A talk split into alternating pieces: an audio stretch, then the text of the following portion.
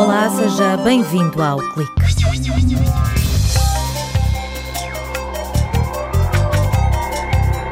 Investigadores do Instituto de Materiais de Aveiro criaram uma espuma fabricada a partir de fontes renováveis e de resíduos de café. Estas espumas, mais amigas do ambiente, podem ter diversas aplicações na construção civil. No espaço de opinião do Clique, destaque para as notas sobre o ensino superior assinadas por Miguel Conceição. O chefe de gabinete do reitor da Universidade de Aveiro faz um retrato dos docentes do ensino superior público e conclui que daqui a menos de uma década, 10% dos professores vão atingir a idade da reforma. Uma equipa do Departamento de Biologia estudou a genética populacional dos sacarrabos. Com este trabalho foi possível relacionar os padrões genéticos com a expansão da espécie na Península Ibérica.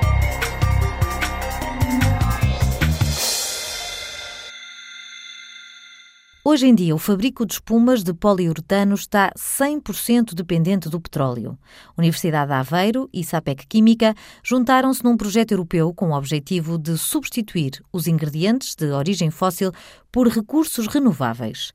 Os investigadores do Instituto de Materiais de Aveiro provaram que os resíduos do café podem ser usados em alternativa a um dos reagentes. O poliol é um componente da espuma, vai reagir com o isocianato e assim produz o poliuretano. Começamos então a utilizar resíduos de biomassa, nomeadamente resíduos de cortiça e também resíduos de borras de café, e nós vimos que, dependendo da formulação as espumas produzidas a partir de borras de café tinham umas propriedades viscoelásticas em que nós achávamos que tinham potencial como isolantes acústicos. Nuno Gama, aluno de doutoramento do Departamento de Química, explica que foram testadas várias fontes renováveis para produzir espumas mais amigas do ambiente.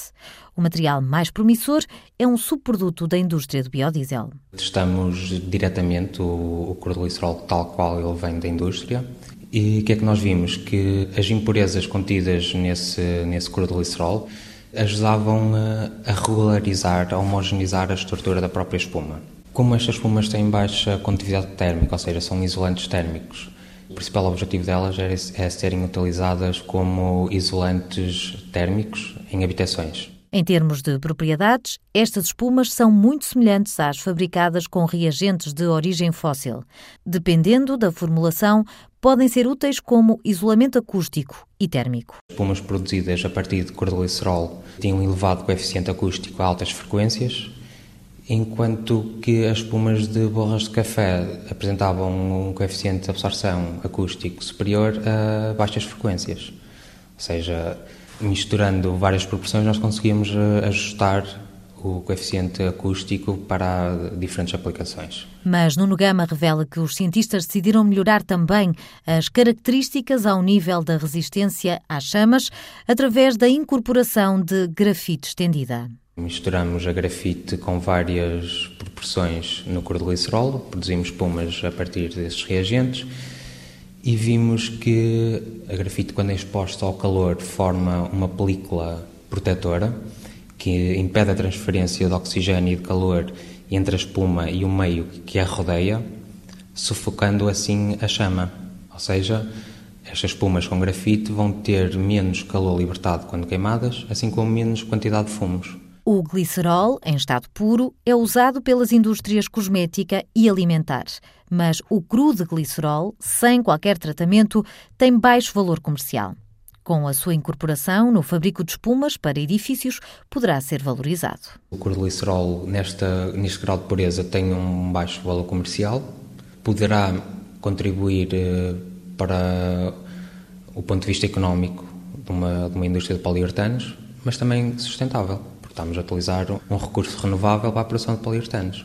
Temos a ambição de melhorar a sustentabilidade da indústria de poliuretanos, mas também temos a ambição de melhorar a sustentabilidade da própria indústria do biodiesel. Isolamento térmico e acústico de edifícios e maior resistência ao fogo são as características desta espuma feita à base de cru de glicerol e de grafite que poderá ser usada na construção civil. O próximo desafio dos cientistas é reciclar os resíduos obtidos no fabrico de espumas de poliuretano.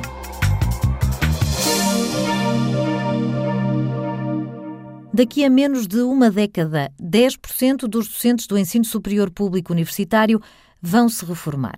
O exercício futurista de Miguel Conceição, chefe de gabinete do reitor da Universidade de Aveiro, mostra que é tempo do país olhar para esta realidade.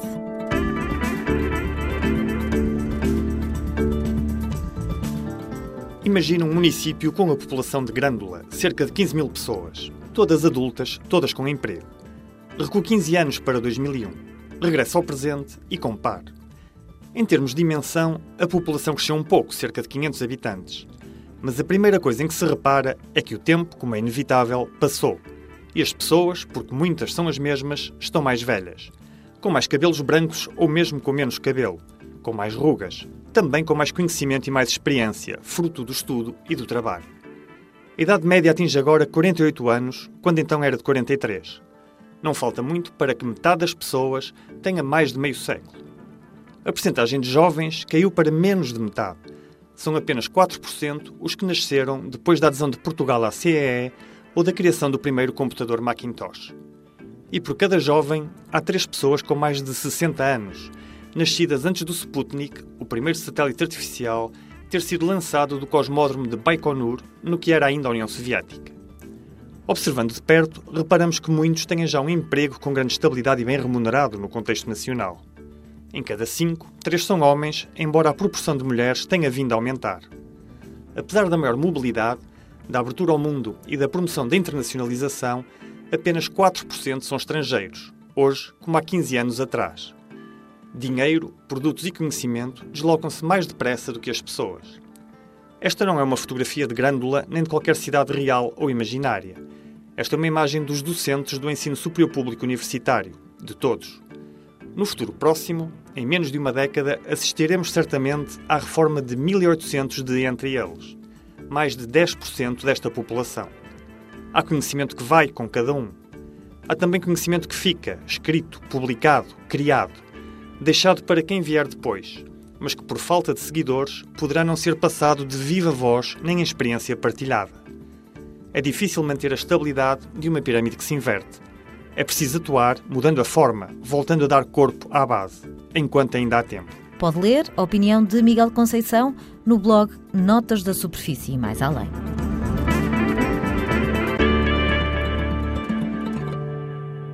O saca-rabos é uma espécie ainda pouco conhecida em Portugal, mas nos últimos 30 anos assistimos a uma expansão acentuada de sul para norte. Tânia Barros, investigadora no Departamento de Química da Universidade de Aveiro, adianta que este carnívoro, originário do norte da África, é parecido com as doninhas. É um bicho muito esquivo, mauzinho, extremamente resistente, porque é um animal que se adapta muito facilmente a, a diferentes meios. Portanto, é um bicho que tem uma dieta muito generalista e oportunista, portanto, alimenta-se das espécies mais abundantes que existem num determinado local.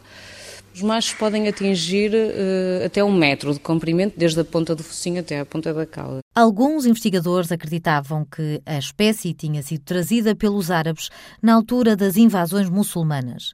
Mas em 2011, um estudo concluiu que, afinal, este carnívoro está na Península Ibérica há mais de 3 milhões de anos. Poderá ter vindo de forma natural do norte da África para a Península Ibérica, através do Estreito de Gibraltar, no Pleistoceno Superior, onde havia uma permeabilidade à passagem de espécies através do Estreito de Gibraltar. Portanto, o nível da água do mar estava mais baixo e permitia então, portanto, a passagem de espécies. Há vários anos que a investigadora do Departamento de Biologia estuda este carnívoro para perceber de que forma a expansão se reflete nos padrões genéticos e descobriu que o saca-rabos esteve confinado ao sul da Península Ibérica durante um largo período de tempo.